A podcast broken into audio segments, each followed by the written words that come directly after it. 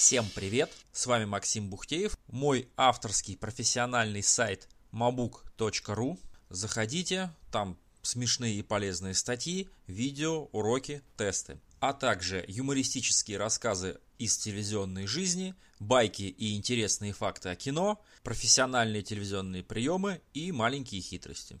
А это мой очередной подкаст.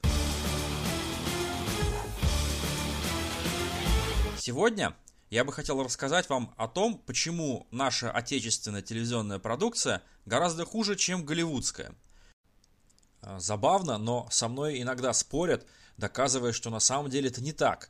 На мой взгляд, любому, кто смотрит западные сериалы, очевидно, что они по уровню гораздо выше, и что мы отстали от них лет, наверное, на 30. Поэтому в данном случае, чтобы избежать этих бессмысленных и бесполезных споров, я решил прикрыться авторитетом президента Российской Федерации Владимира Владимировича Путина. Вот кто хочет, пусть с ним теперь и спорит. Владимиру Владимировичу тоже не нравятся наши сериалы, и он об этом прямо сказал на одном из своих выступлений. После этого наша творческая интеллигенция предсказуемо перевозбудилась, и опять э, стали представлять дело так, как будто все дело только в деньгах. Меня же, честно говоря, просто бесит, вот когда начинается нытье обычное. Ой, ну нам бы денег вот дай, а еще вот лучше закон принять, чтобы импортные сериалы вообще взять и запретить. Ох, тогда качество у нас сериалов как рванет вверх, ого-го прямо. Собственно, это старая песня, на все упреки в качестве телевизионной продукции все всегда говорят, вот нам бы денег, нам бы денег, нам бы денег. Но дело совершенно не в деньгах на самом деле, а дело в системе. Если заводить серьезный профессиональный разговор об этом, то это будет очень скучно, и никто не будет ни слушать, ни читать. В общем, кто хочет, заходите на сайт, там все у меня есть, все статьи, все разжевано. А сейчас я решил так на пальцах представить, чем отличается ихняя система производства телевизионного контента от нашей. Я придумал а, такую аллегорию, может не очень точную, но понятную. Предположим, вот у нас есть большая семья – Папа ходит на работу, мама заполняет холодильник, дети бегают по магазинам по маминому поручению, покупают продукты. Бабушка сидит на пенсии и ест эти продукты. Итак, предположим, вот папа это владелец канала. Мама это руководство канала. Дети – производители контента, а холодильник – телевизор. Бабуля – зритель. А еда – это и есть телевизионный контент. Передачи, фильмы, сериалы. Итак, что происходит в России? Как к бабуле попадает еда? Папа дает денег маме, а та посылает детей в магазин за едой. Причем дети могут оставить сдачу себе, но надо поделиться с мамой. Чем больше сдачи останется, тем скорее дети купят себе новый велосипед, а мама новую шубу. Поэтому дети ищут дешевые просроченные продукты, а мама пихает их в холодильник. Хитрая мама и ее ушлый сын, конечно же, очень довольны таким раскладом. Они заработали денег, и у них все хорошо. Но Почему же бабуля не возмущается, когда ее вставная челюсть застревает в черствых армейских галетах, списанных со склада в Чебоксарах? А все потому, что в России холодильник один на всех, и другого нет. Он федеральный и якобы бесплатный. Из этого холодильника едят теща, деверь, двоюродный брат жены, а также собака и попугайчик. Папе вообще все равно, смогла ли бабуля разжевать еду или подавилась. Главное, что она открыла упаковку, а значит, можно сдать крышечки, пустые бутылки и этикетки. За них хорошо платят, и это основной папин доход. На этих крышечках и этикетках печатается реклама. Это и называется рекламная модель телевидения. Иногда, конечно, не все упаковки оказываются вскрытыми. Но в этом нет ничего страшного, ведь папа получает деньги авансом за год вперед а не вскрытые продукты можно подсунуть в холодильник еще раз. Рано или поздно, если не бабуля, так дед, ночью сослепу надорвут упаковку. Таким образом, все будет формально потреблено. Gallup, фирма, которая считает рейтинги, это гарантирует. Иногда она засчитывает потребление даже в том случае, если ты просто открыл дверцу холодильника. Открыл холодильник, все, засчитывается, что ты поел.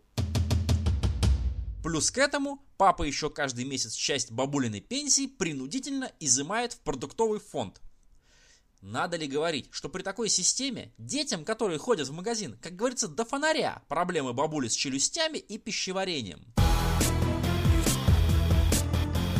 Итак, А как все происходит у тупых американцев? Там такая же семья, как в России. Такие же жадные дети и хитрая мама. Но система уже другая. Во-первых, у бабули есть свой отдельный холодильник. Что туда класть, решает она, а не мама. Конечно, в этом холодильнике тоже часть продуктов типа бесплатные, и это такая же дрянь, как и в России. Если же бабуля не хочет лопать тухлые собачьи консервы, то ей надо платить. Бабуля, конечно, платить хочет как можно меньше. Пенсии-то на всех не напасешься. Поэтому, если бабуля хочет, например, тортик, то она платит лишь за тот кусочек, который прожует, а не за весь торт. Дело в том, что торт, ну, например, какой-нибудь сериал, слишком дорог для того, чтобы так прям сразу окупиться. Как же так, удивитесь вы? Это же не рентабельно тогда получается. Я тоже сначала удивился. Но подождите, там система гораздо хитрее. Смотрите, что происходит дальше. Кто же оплачивает бабулин банкет? Хитрая мама не хочет платить, ей ведь нужна шуба. Папа маме денег не дает, а наоборот, он требует с нее выбить деньги из бабули. На крышечках-то, мол, много не заработаешь, а пенсия приходит бабуле регулярно. И вот мама подходит к сыну и предлагает ему самому выкручиваться. Бабуля хочет тортик, иначе она пенсию не отдаст. При этом заплатит она лишь за кусочек. Что еще хуже, выпечь кусочек торта нельзя. Торт дорогой. Его можно выпекать лишь целиком. Поэтому мама, телеканал, дает сыну, производителю, лишь часть денег, которые она с гарантией потом стребует со старушки. Где же взять деньги на целый торт? Американский сынок и рад бы сэкономить, просто нарезав бабулю бутербродов с колбасой. Но его бойкая младшая сестра уже так сделала. Кто не успел, тот опоздал. Это называется конкуренция. Поэтому у бабули холодильник забит бутербродами. И больше ей никак не съесть. Ведь из бабулиного холодильника никто, кроме нее, не питается. Бойкий американский мальчуган, ошалев от таких раскладов, идет занимать деньги на тортик у здоровенного второгодника – он покупает торт, отрезает кусок и отдает маме. Это называется передача прав на однократный показ. Что же ему теперь делать со всем тортом? Ему надо ждать, пока бабуля проживет свой кусочек и пригласит на чай подружку из совета ветеранов, которой понадобится еще кусочек. Потом они расскажут об этом торте в собесе и понесут туда остальное. Это называется синдикация, то есть продажа прав на повторы. Вот только тогда ушлый мальчуган получит прибыль и купит себе велосипед. Если он не продаст весь торт, то он будет лопать его сам, да еще и заработает синяк от второгодника, у которого он взял в долг. Интересно, что в данном случае кондитер, который выпекает торт, тоже подписывает контракт с мальчуганом, что он получит свою прибыль лишь в случае удачной продажи торта. Если же торт не расходится, то кондитер тоже не получит свою зарплату. Но что будет, если пацан не пойдет к профессиональному кондитеру, а тупо стырит мамины деньги, как делает его российский собрат? Что если он проявит смекалку и попросит слепить торт своих одноклассниц на уроке труда, как делается в России? Ну, мама, конечно, купит у него кусок торта. Уговор есть уговор. Но вот бабуля съест кусочек торта, сломает челюсти и ее прохватит понос. Она будет ругаться на маму и скажет, что больше не будет заказывать у нее торт. Ведь у нее у бабули-то есть выбор. У нее есть другая дочь, которая печет деду пироги. Вот она у нее в следующий раз и купит торт. Мама бы и рада наорать на бабулю. Ешь типа что дают, вон все жрут и ты жри. Но ее-то родная сестра не дремлет, она придет на помощь бабуле. Ведь она тоже хочет денег и кричать она умеет не хуже. Дети у нее тоже есть свои, и они прекрасно бегают в магазин. Напомню, что этот процесс называется конкуренция, а холодильник принадлежит бабуле, а не маме. И именно бабуля решает, кто и чем будет заполнять ее холодильник.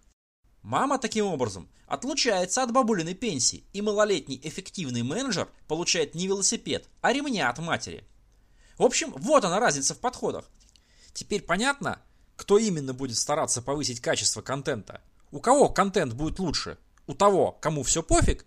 Или тот, кто получает за халтуру ремня? Ну вот, у меня все.